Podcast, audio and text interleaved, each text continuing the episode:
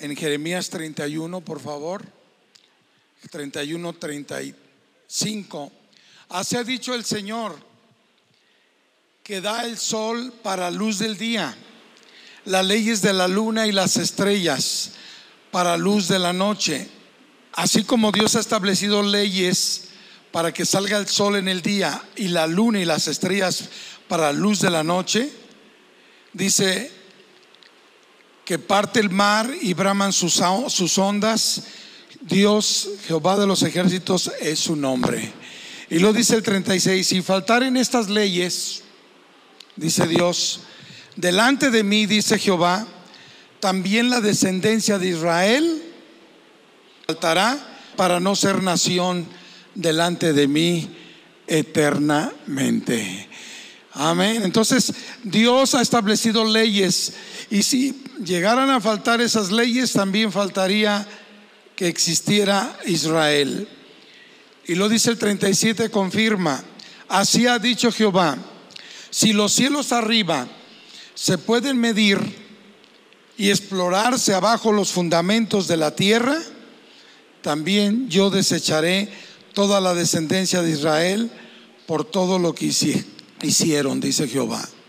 O sea, ningún hombre ha podido medir el universo, todas las galaxias, ningún ser humano, por más eh, recursos que tenga para poder proyectar y ver aquellos telescopios tremendos, no han podido medir el universo.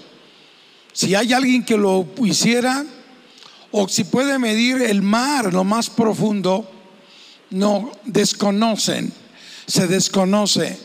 De tal modo que Dios ha descrito algo maravilloso. Ha, hecho, ha mencionado dos parámetros para confirmar que Dios vive y que Israel existe porque Dios vive y porque Dios existe. Amén. Porque existen las leyes que Dios ha puesto en el sol, la luna y las estrellas. Gracias a Dios. De tal modo que podemos confirmar, hermanos, que la palabra de Dios permanece para siempre. Ya eh, mencionaba Magdiel el versículo inicial de esta, de esta reunión. El cielo y la tierra pasarán, pero mi palabra nunca pasará. Dios es fiel a sus promesas. Así que en esta hora vamos a tratar de describir o, de, o declarar, hacer una descripción de una declaración nueva de fe la segunda declaración de fe. De tal modo que podamos entender que podemos vivir y caminar a través de esa palabra que hemos creído. Acuérdense de las declaraciones que hemos hecho por diez palabras. Número uno al diez. Creo, hablo la palabra incomovible de Dios para mi vida.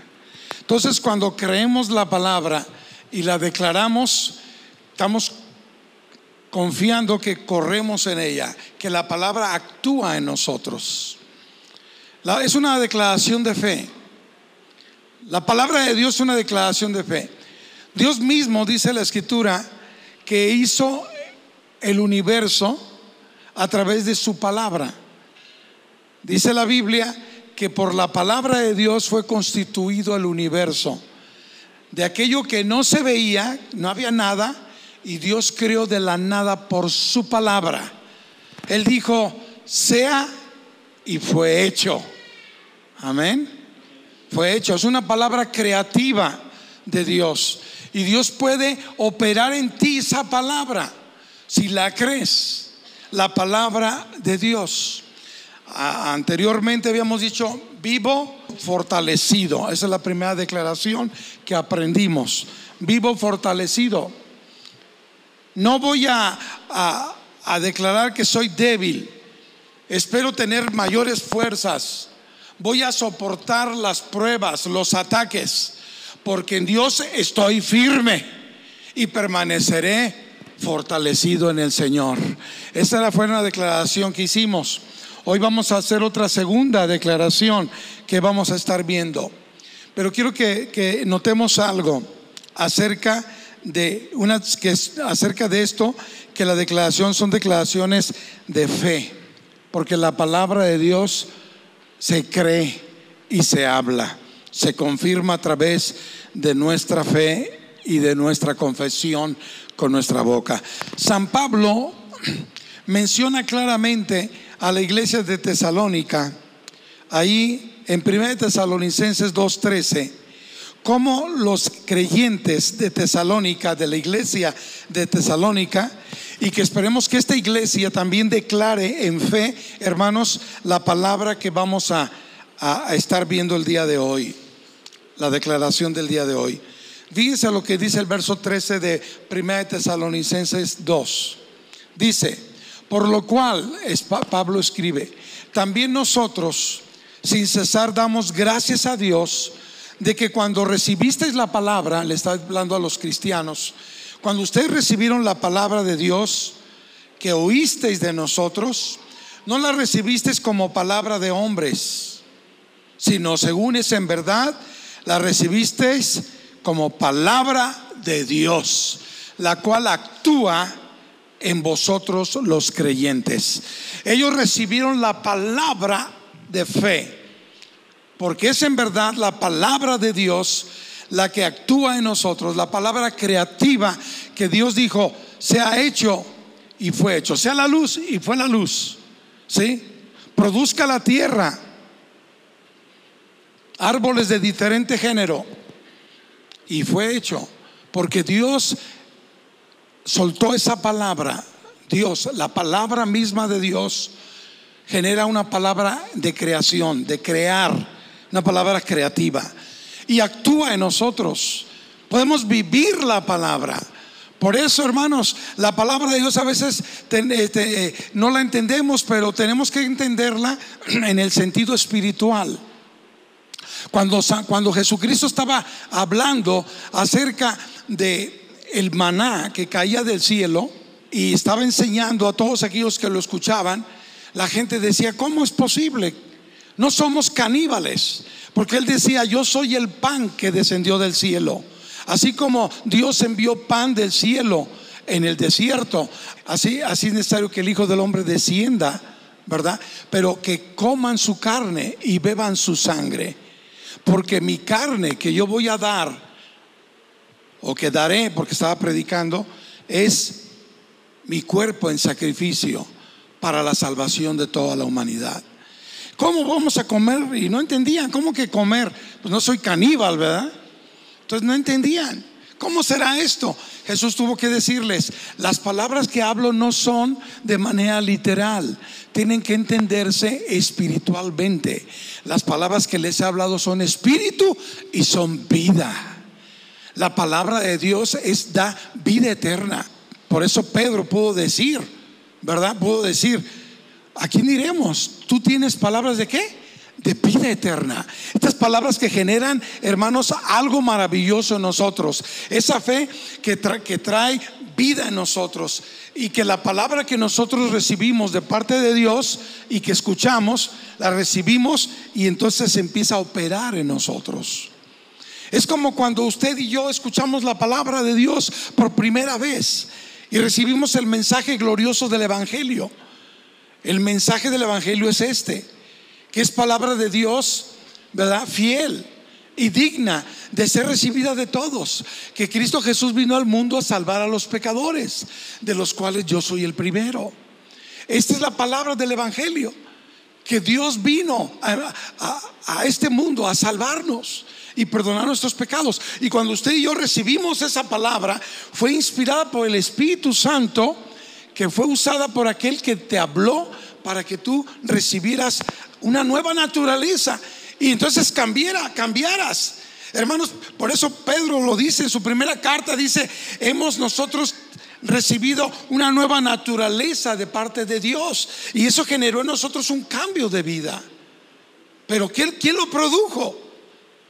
La palabra viviente de Dios, del mensaje poderoso del Evangelio, que Jesucristo perdona, que salva, que murió por ti y puede liberarnos de la condenación y del infierno. Y cuando usted y yo recibimos esa palabra, nosotros empezamos a sentir dolor. sentimos tristeza, nos sentimos culpables por haber ofendido a Cristo y entregamos nuestra vida al Señor y entonces nos arrepentimos y fue el Espíritu Santo que vino a nosotros y nos cambió. ¿No fue así, hermanos? Bueno, en palabras más, palabras menos, pero una experiencia gloriosa. Esa palabra que quizás eh, podemos decir, bueno, ¿qué, está pasando? No, no, no lo puedo yo entender. ¿Cómo es que suceden las cosas? Llamar las cosas que no son como si fueran. Eso es fe. Llamar las cosas que no son como si fueran. E inclusive, Cristo pudo decirle a un muerto, sal Lázaro. ¿Cómo si está muerto, Señor? ¿Cómo te va a escuchar? Llamar a las cosas que no son como si fueran. Ya se levantó, ya está vivo. Lázaro, salte de ahí. ¿Me están escuchando, hermanos? Enfermedad, te vas ahora. Y declaro sanidad en el nombre de Jesús, porque así está escrito, por las llagas del Señor hemos sido curados. Él llevó nuestras enfermedades en el madero, así está escrito. Y la palabra viviente de Dios empieza a actuar en nosotros como actuó en la iglesia de Tesalónica, actuará en la iglesia de Querétaro. ¿Cómo es posible llamar las cosas que no son? Jesús mismo tuvo que llamarle al mar. Y hasta los discípulos dijeron, ¿quién es este que hasta le habla al mar y al viento tempestuoso? Mar y le obedece llamar a las cosas que no son como si fueran. ¿El viento tiene oídos? Hágame favor. No. ¿Parece algo tonto? Sí, para la gente que no entiende las cosas del Espíritu. Pero Jesús pudo decirle al viento, viento, calmado, calmado. ¿Cuántos dan gloria a Dios? Otra tuvimos bautizos, hermanos, iba a llover, estaba situación difícil. Y los hermanos, pues, hermano, está haciendo fresco, está pastor. Y, cómo es que va a haber bautizos? Y está, la gente está. Veo el clima, ya habíamos orado. Y exactamente el día que iba a ser los bautismos, soleado. Soleado. Y parecía que no a la vista tuya, pero a la vista de los ojos del Espíritu son de poder y de Dios. Declarar con fe la obra de Dios. Jesús, Jesús mismo llamó a los espíritus invisibles, que es un espíritu invisible, demoníacos, le digo, salgan fuera, salgan fuera. Y los espíritus hablaron a través del hombre, mándanos a los marranos, a los cochinos, pues. Cuando pues les dio permiso, ok, váyanse a los puercos. Y, entraron los demonios, los espíritus demoníacos a los puercos. Pero Jesús llama las cosas que no son como si fueran. Esa es su declaración de fe. Diga al débil, fuerte soy, dice la Biblia. Dice la Biblia, todo lo puede en Cristo que me fortalece. Entonces hay cosas que son palabras creativas. Un hombre oficial del rey fue ante Jesús cuando supo que fue a eh, Galilea. Y entonces este oficial del rey bajó de su carruaje y le dijo a Jesús, Señor, ten misericordia de mi hijo, está moribundo, a punto de morir, sálvalo, Señor. Y Jesús con una palabra creativa le dijo, no estaba ahí el niño, estaba en su casa a kilómetros de distancia. Y Jesús le dijo, ve tu hijo vive. Ve, tu hijo vive. Y dice la Biblia que cuando fue de camino, llega tarde, llega ya como al, llega tarde y, lo reciben sus criados y le dicen, Señor, tu hijo está vivo. ¿A qué hora se empezó a estar mejor? Ayer como a las siete. A esa hora, esa hora exactamente fue la hora que dijo Jesús, tu hijo vive. Pero este hombre creyó la palabra de Dios y la tomó y la recibió y puede hacer algo maravilloso en tu vida. Si tú crees la palabra, si tú crees la palabra. ¿Estamos hermanos? Esta es la declaración que vamos a aprender hoy. La segunda declaración. Todas las, siete declaraciones, seis o seis declaraciones que vamos a estudiar en este tiempo están en el Salmo 27, para que lo vaya leyendo. Salmos, vamos a Salmos capítulo 27, por favor. 4 y 5, amén. Dice así la escritura, una cosa he demandado a Jehová, esta buscaré, que esté yo en la casa de Jehová todos los días de mi vida, para contemplar la hermosura de Jehová y para inquirir en su templo. Voy a repetirlo.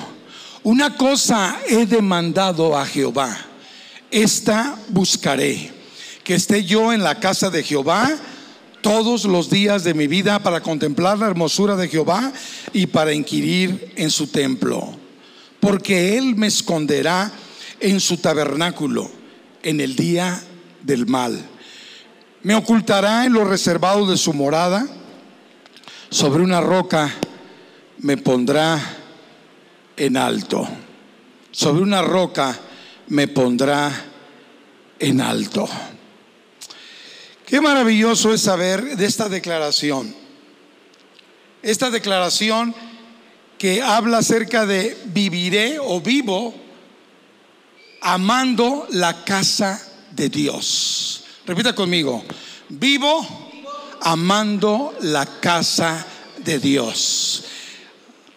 Esa es la segunda declaración del día de hoy. El rey David pudo decir en el verso 4, una cosa he demandado a Jehová quiero declarar en mi vida amar la casa de Dios apasionadamente, con un espíritu fiel, ferviente, con un corazón e inquebrantable devoción y servicio a Dios en la casa. Inquebrantar mi devoción a la casa de Dios. Qué importante es, hermanos, para Cristo y para los discípulos la casa del Señor. Hay alguien que puede juzgar mal la casa de Dios. Y hermanos, se estila mucho decir, yo estoy aquí viendo una predicación.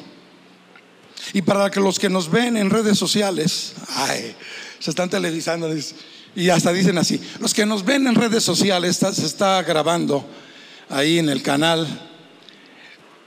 necesitan saber que es bueno estar en la casa de Dios. Estar en la casa de Dios es importante. ¿Por qué?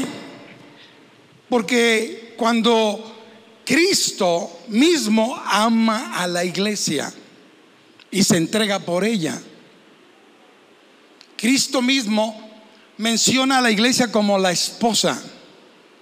¿sí? Como la esposa del Señor.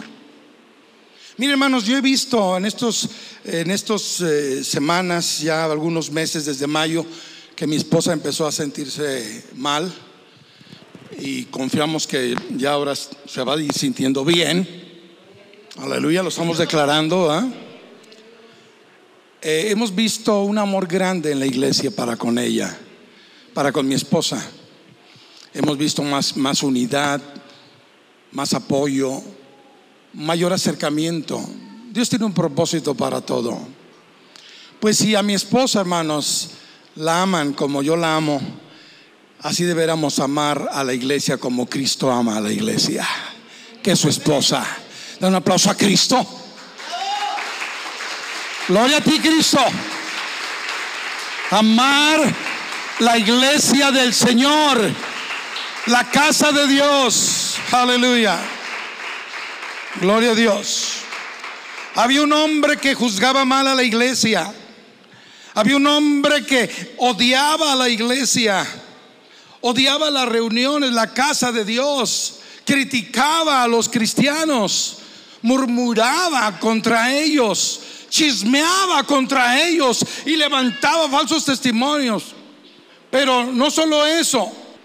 Este hombre perseguía a la iglesia y mataba a los cristianos. mataba a los cristianos. ¿Y saben a quién me refiero en la, Biblia? ah? Saulo de Tarso. Pero Dios tenía un propósito para este hombre. Matón, un hombre matón. Cristo se encuentra con, con este hombre. Iba rumbo a matar a los cristianos. Y Cristo le dice, detente. Y le dice, ¿por qué me persigues? ¿Por qué me persigues? Si persigue la gente a la iglesia, está persiguiendo a Cristo. Si habla mal de la casa de Dios, está hablando mal de Cristo. Aunque Ananías, Ananías, el mismo Ananías, después de que tuvo un encuentro Saulo, ese matón que, que perseguía a la iglesia, tuvo un encuentro con Cristo. ¿Quién eres, Señor? Perdió la vista y tuvo, tuvo que llevado a un, a un lugar.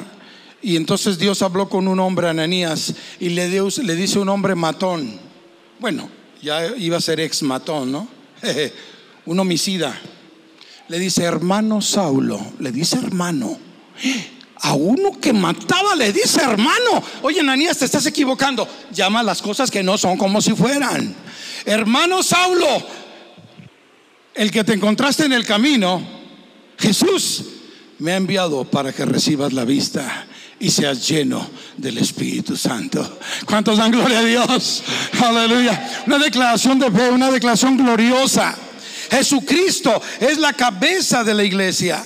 Jesucristo ama a la iglesia, se sacrificó a sí mismo por ella y hace referencia al Señor Jesucristo a, a- a los esposos que amen a su, a su esposa, ¿verdad? El- cada esposo ame a su esposa como Cristo ama, al- ama a la iglesia y se entregó a sí mismo por ella. Nosotros debiéramos también amar a la iglesia como Cristo amó a la iglesia. Amén. Esto es bien importante. Ahora bien, ¿es importante para Cristo? ¿Será importante para nosotros? En la casa de Dios, Jesucristo habita en medio de la, iglesia. Jesús dijo, donde estén dos o tres reunidos en mi nombre, ahí estoy yo en medio. Ahí estoy yo en medio de ellos. Él habita en medio de la iglesia. Él quiere construir la iglesia. Jesús dijo, edificaré mi iglesia. Y le dice a Pedro, tú eres Pedro. Y por cuanto eres Pedro, sobre esta roca, o sea, sobre Cristo, edificaré mi iglesia. Él está interesado en construir la iglesia, en levantar la obra de Dios. Oye, hermano, cuando David hace estas declaraciones, Jesús, eh, David no se quedó sentado cuando el arca de, Dios, que simboliza la presencia de Dios, no se quedó ahí sentado y dijo, ¿saben qué? Lleven, era el rey, podía dar instrucciones, llévenla a la tienda que yo preparé, porque ni siquiera era iglesia. Llévenla, el arca, la presencia de Dios. No, él mismo se levantó y fue con, con todo el pueblo cantando y brincando y alabando a Dios hasta llevar el arca de Dios a la casa del Señor donde iba a habitar. Por eso es importante amar la casa del Señor como Dios edifica a su iglesia. Es importante. Miren hermanos, cuando nosotros fuimos salvados, totalmente cambió nuestra perspectiva, nuestro enfoque. ¿Quién iba a pensar que un Martín idólatra? Sí, porque yo tenía mi santo de mi devoción, San Martín de Porres. Y yo cuando era chiquito, a los 10 años, yo le, me arrodillaba en mi camita y me identifico con Abner, me imagino así sus pisitos y delgadito, ¿no? Ahí Martín, ahí orando. Y yo le decía, San Martín de Porres, yo quiero rezar a mi Dios. Así que con permiso, porque voy a orar a mi Dios. Y siempre le decía eso a San Martín de Porres, pero le pedía permiso. Ya después Dios me dijo, ya ni le pidas permiso. Yo soy el santo de los santos.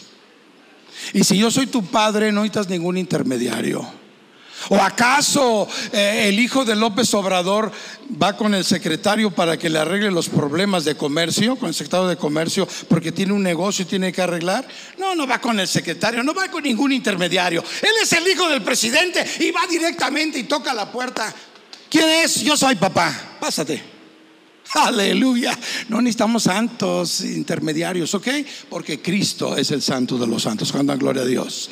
Es otro tema, pero sí es importante saber que, hermanos, cuando nosotros crecimos en una religión o en una enseñanza, una doctrina, Dios ya nos tenía reservado la salvación y su perdón.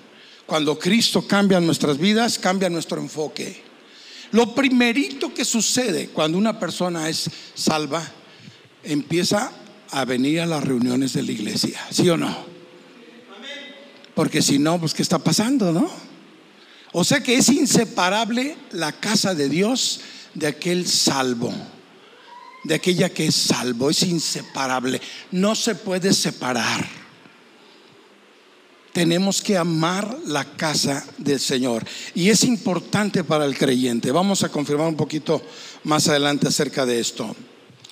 Y lo vamos a ratificar en el Salmo. Vamos a, desmenuzar el versículo Salmo, yo ya me lo sé de memoria, Salmo 27, 4.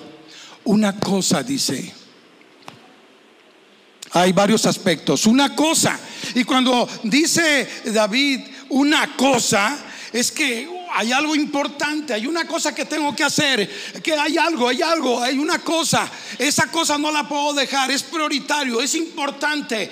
Y cuando habla de esa cosa, es un asunto que no puede eh, posponerse, no es opcional, es una cosa importante e interesante, es algo que menciona David y esta es la cosa, no hay opción, no hay ninguna cosa de mayor interés porque yo tengo que buscar a mi Señor en la casa de Dios. Por eso mi buen pastor que me sacó del me, me, sacó de, de las montañas todo enfermo, todo herido por mi pecado, vino el pastor, me cobijó, me abrazó, me curó mis heridas y me trajo al redil Amén. Jesucristo es mi pastor. Jesucristo es nuestro pastor. Y entonces el buen pastor dice, yo soy tu pastor y nada te faltará.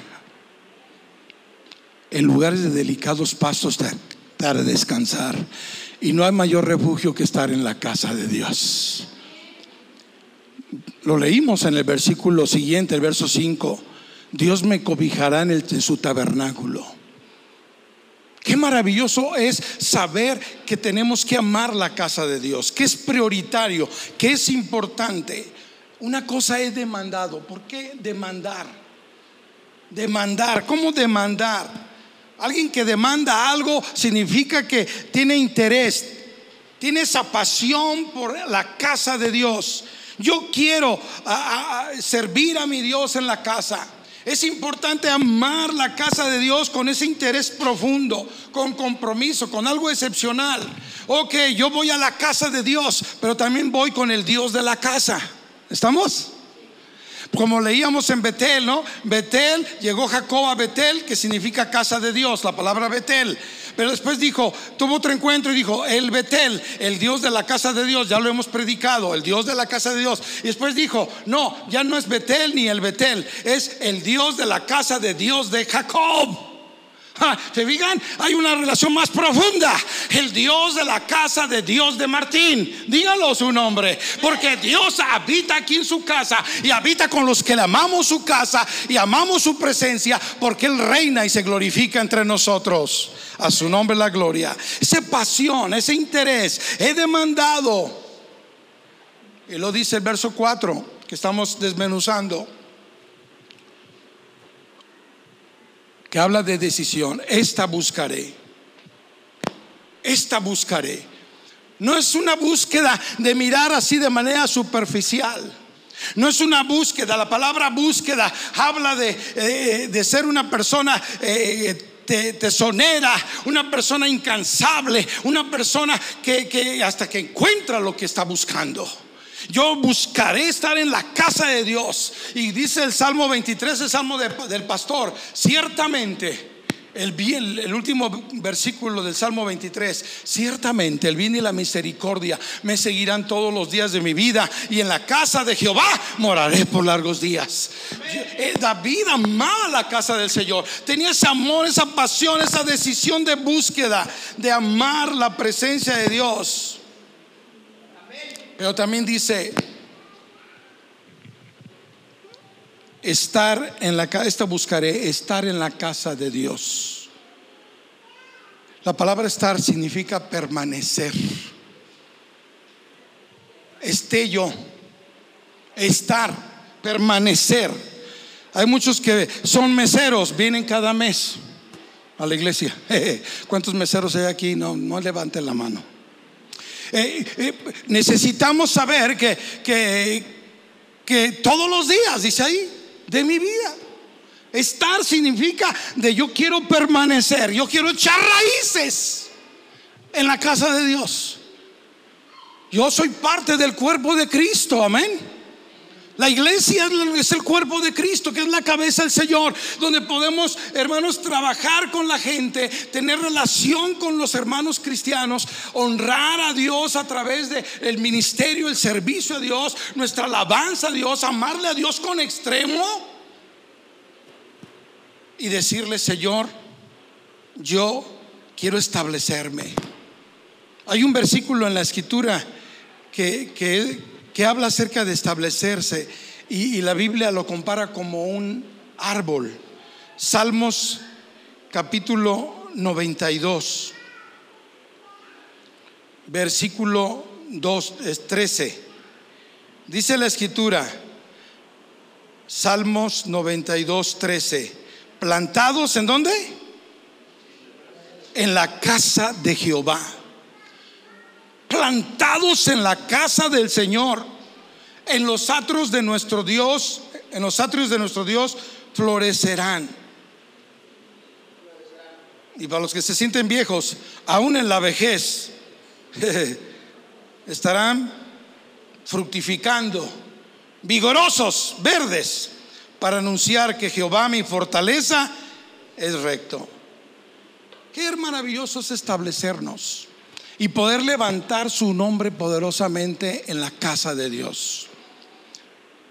Hermanos, tener relaciones con personas, tener esa relación de equipo, en amor unos a otros. Hay equipos de ministerio en la iglesia. Y Dios nos ha traído así, a formar parte de la casa del Señor.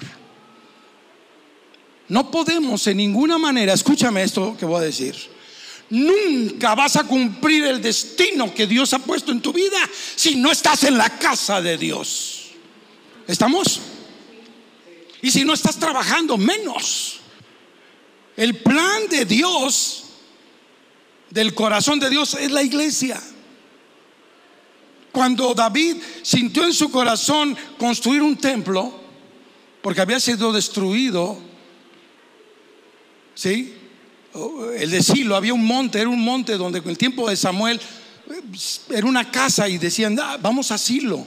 Así decían, vamos a asilo. No, de, de hacer asilo, no. Habla de asilo, vamos a asilo. Se llamaba la palabra asilo. Cuando el tiempo del profeta Samuel. Habla de un templo en el tiempo, en el tiempo de los jueces. Pero seguramente ya no existía. Entonces David tuvo que decir, vamos a hacer un templo.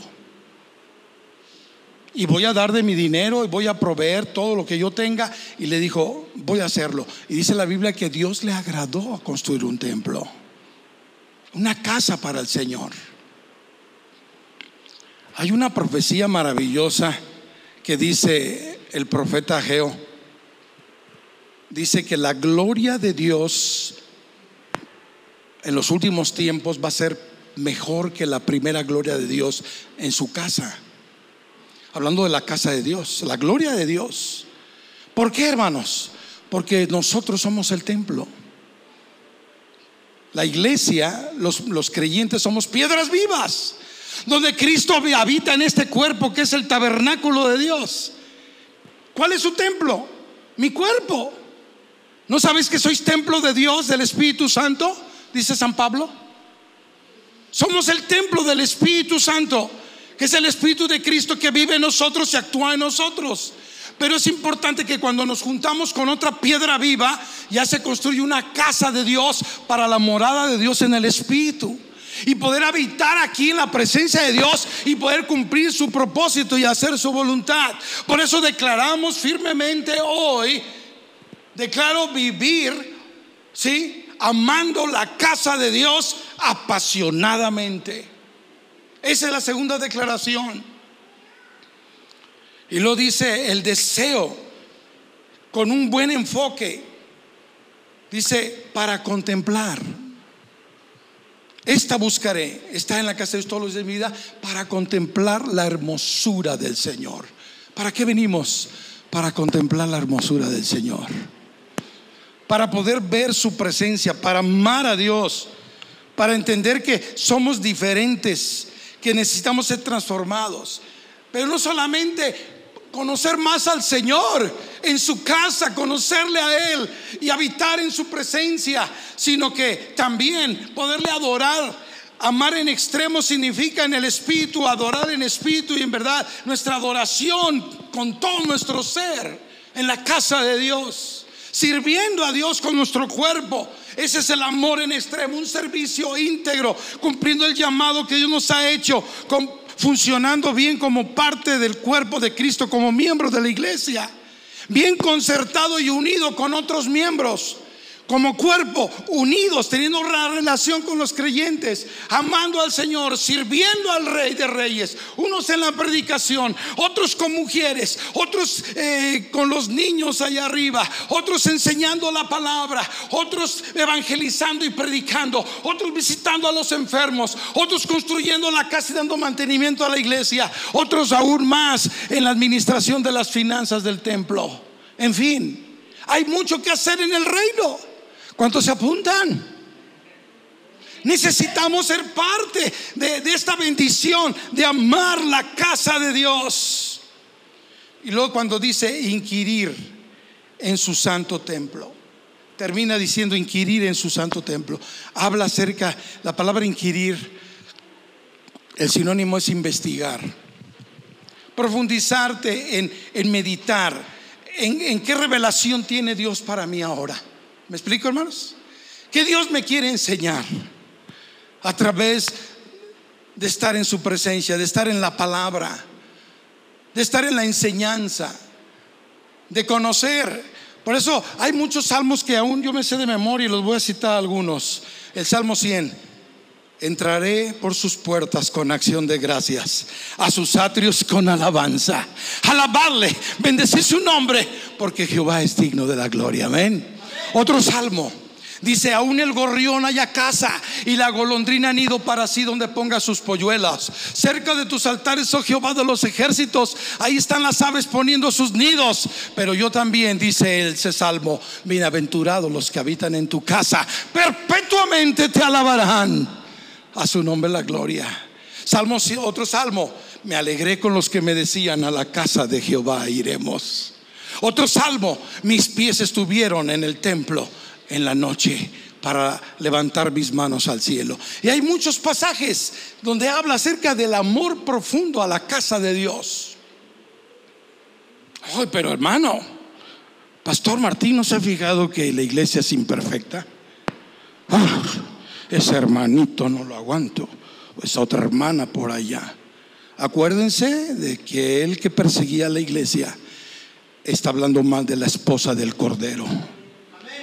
No hables mal, ni murmures, ni chismes. ¿Sí? No hagas complot. Porque somos imperfectos. Si buscas tú, si usted y yo buscamos la iglesia perfecta, no la vamos a encontrar. ¿Me explico? No la vamos a encontrar. No cabemos y si la llegara a encontrar, usted y yo no cabemos en esa iglesia porque somos imperfectos. ¿Me explicó? De tal modo que la casa de Dios tenemos que valorarla, valorarla tan profundamente. Ahora yo pregunto, ¿qué le impide usted amar lo que Dios ama? Amar lo que Dios ama es tener temor de Dios. Aborrecer lo que Dios aborrece, eso es tener temor de Dios. Pero también amar, amar a Dios. Lo que es importante por lo que tú dedicas. ¿Qué es lo más importante para ti, mi hermana? Vamos a pensar en dos cosas. La familia.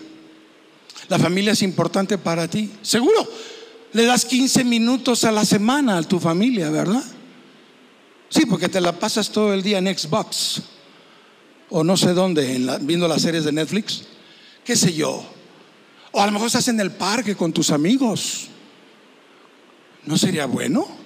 Porque tú amas y crees que es importante la familia, le dedicas tiempo e interés y deseo para buscar como las palabras marcadas en este versículo de David, de amar la casa de Dios. Ahora, eh, si amamos el trabajo, otra parte, ¿qué interés le das al trabajo? ¿Qué energía? Porque algunas cosas que son de nuestro interés y que son importantes, hermanos, nos exigen energía, nos exigen tiempo y hasta dinero, esfuerzo y estar ahí en el trabajo. Tú no te saltas el trabajo, ay, hoy hoy, 30 minutos más de descanso. Oh, que el trabajo espere. Oh. No, te levantas porque amas el trabajo, porque tienes ese interés en el trabajo. Así también la casa de Dios, porque amamos su presencia, porque amamos la casa de Dios, tenemos ese interés tan profundo de poder inquirir en su templo, buscar a Jehová, buscar al Señor, contemplar. Una cosa he demandado al Señor y esta buscaré, estar en la casa del Señor todos los días de mi vida para contemplar la hermosura del Señor e inquirir en su templo. ¿Cuántos dan gloria a Dios? Entonces, ¿Cuánta energía, interés y tiempo le das a la casa de Dios? Tenemos que ampliar nuestro horizonte, hermanos. ¿Cómo ampliar nuestro horizonte, nuestra perspectiva? Tenemos que pasar de ser simplemente creyentes a verdaderos seguidores de Cristo. Creemos, pero no seguimos al que, al que le creemos. Va a empezar el discipulado, no la palabra mejor me voy rapidito. ¿Estamos? Pasar de ser creyentes o de la multitud que seguía a Cristo a ser parte de la casa del Señor. Miren lo que decía Martín Lutero. Me llamó la atención esta frase que decía mi tocayo Martín, ¿verdad? Decía, aparte de la iglesia, la salvación es imposible. No es que la iglesia provee salvación, Dios lo hace, sino porque el salvo no puede cumplir lo que significa ser un cristiano aparte de la iglesia. Es verdad. Me gusta. Sino porque el salvo no puede cumplir lo que significa ser un cristiano fuera de la iglesia. Así que es inseparable seguidor de Cristo y la casa de Cristo y la casa de Dios. No podemos separarla en ninguna manera. Porque, hermanos, aquí en la casa de Dios, hermanos, tenemos que entender lo importante que es ampliar nuestro horizonte, pasar de ser un simple creyente de la multitud a ser un discípulo que ama a Dios en extremo y ama lo que Dios ama entregó a sí mismo por la iglesia. De ser espectadores, simplemente venir a la iglesia a ver qué pasa, a ver qué pasa, a ser participantes. Pasar de solo asistir a la iglesia a amar la iglesia, amar la casa edificio una cosa y otra muy diferente a ser parte del grupo de gente quienes son la casa del Señor. Tener relaciones y tener un compromiso con el Señor. Y todos de manera alegre y gozosa podemos decir en la casa del Señor así. Gracias Señor porque en tu casa encontré a mi esposa, la mujer más maravillosa de mi vida. Gracias Señor porque en tu casa encontré la dirección para, estudiar, para estudiar mi carrera. Gracias Señor porque en nuestra en la casa de Dios, Señor, educamos a nuestros hijos. ¿Sí o no? La casa de Dios es súper importantísima. Y si tú no amas la casa de Dios, no amas a Dios mismo. Porque Dios y la casa de Dios es inseparable. Porque Dios se quiere manifestar a tu vida a través de la morada donde Él habita. La gloria sea para Él. Yo quiero, declaro, puedes declarar conmigo esta segunda declaración. Vivo amando la casa de Dios apasionadamente. Le doy el tiempo, le doy la energía, no solamente a mi trabajo, a mi familia, no solamente lo que Dios me ha dado en esta casa, e inclusive para testimonio de muchos de ustedes, algunos ya saben, yo soltero llegué a la iglesia de Dios, después de salir de la escuela bíblica, llego a la casa, yo no conocía a nadie, me presento con el pastor, quiero reunirme, congregarme aquí. Y ahí conocí a mi esposa, mi novia. Y la iglesia se llama Pescadores de Hombres.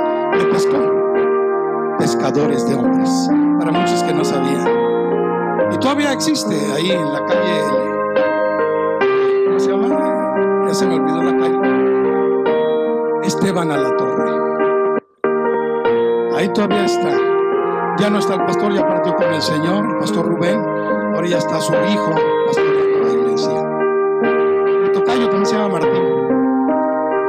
Hermanos, qué importante saber. Escúchame bien. Que tenemos que ser sanados del temor al rechazo y a las relaciones y convertirnos en lo que somos, parte real de la familia de Dios y del cuerpo de Cristo. Necesitamos hay gente que, que, siente temor a que sea rechazado. Quizás en su casa no había ese amor, ese cariño, hay esa timidez. Pero en Cristo, hermanos, tenemos que dejar.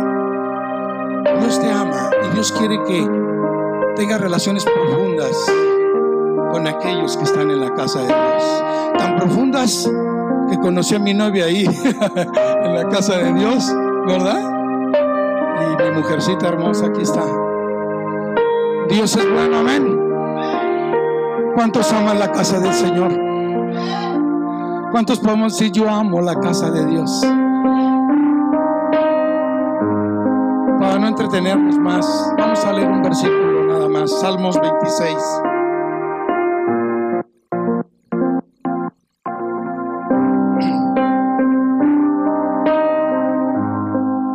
Es un versículo que, que también David lo escribe.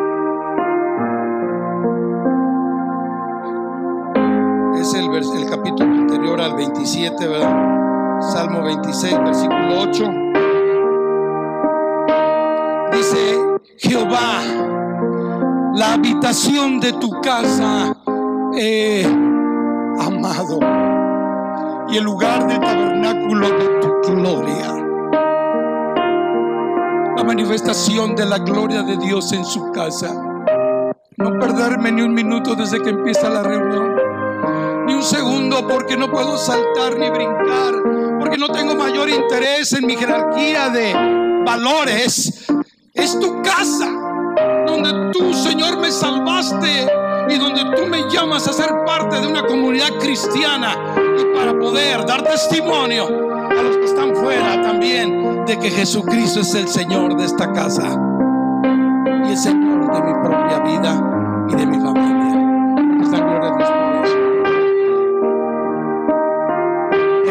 La declaración completa, es así.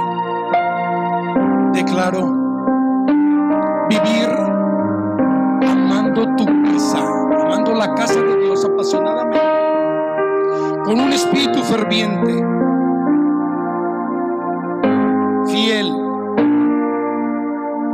con un corazón que sea inquebrantable en mi devoción y en mi servicio.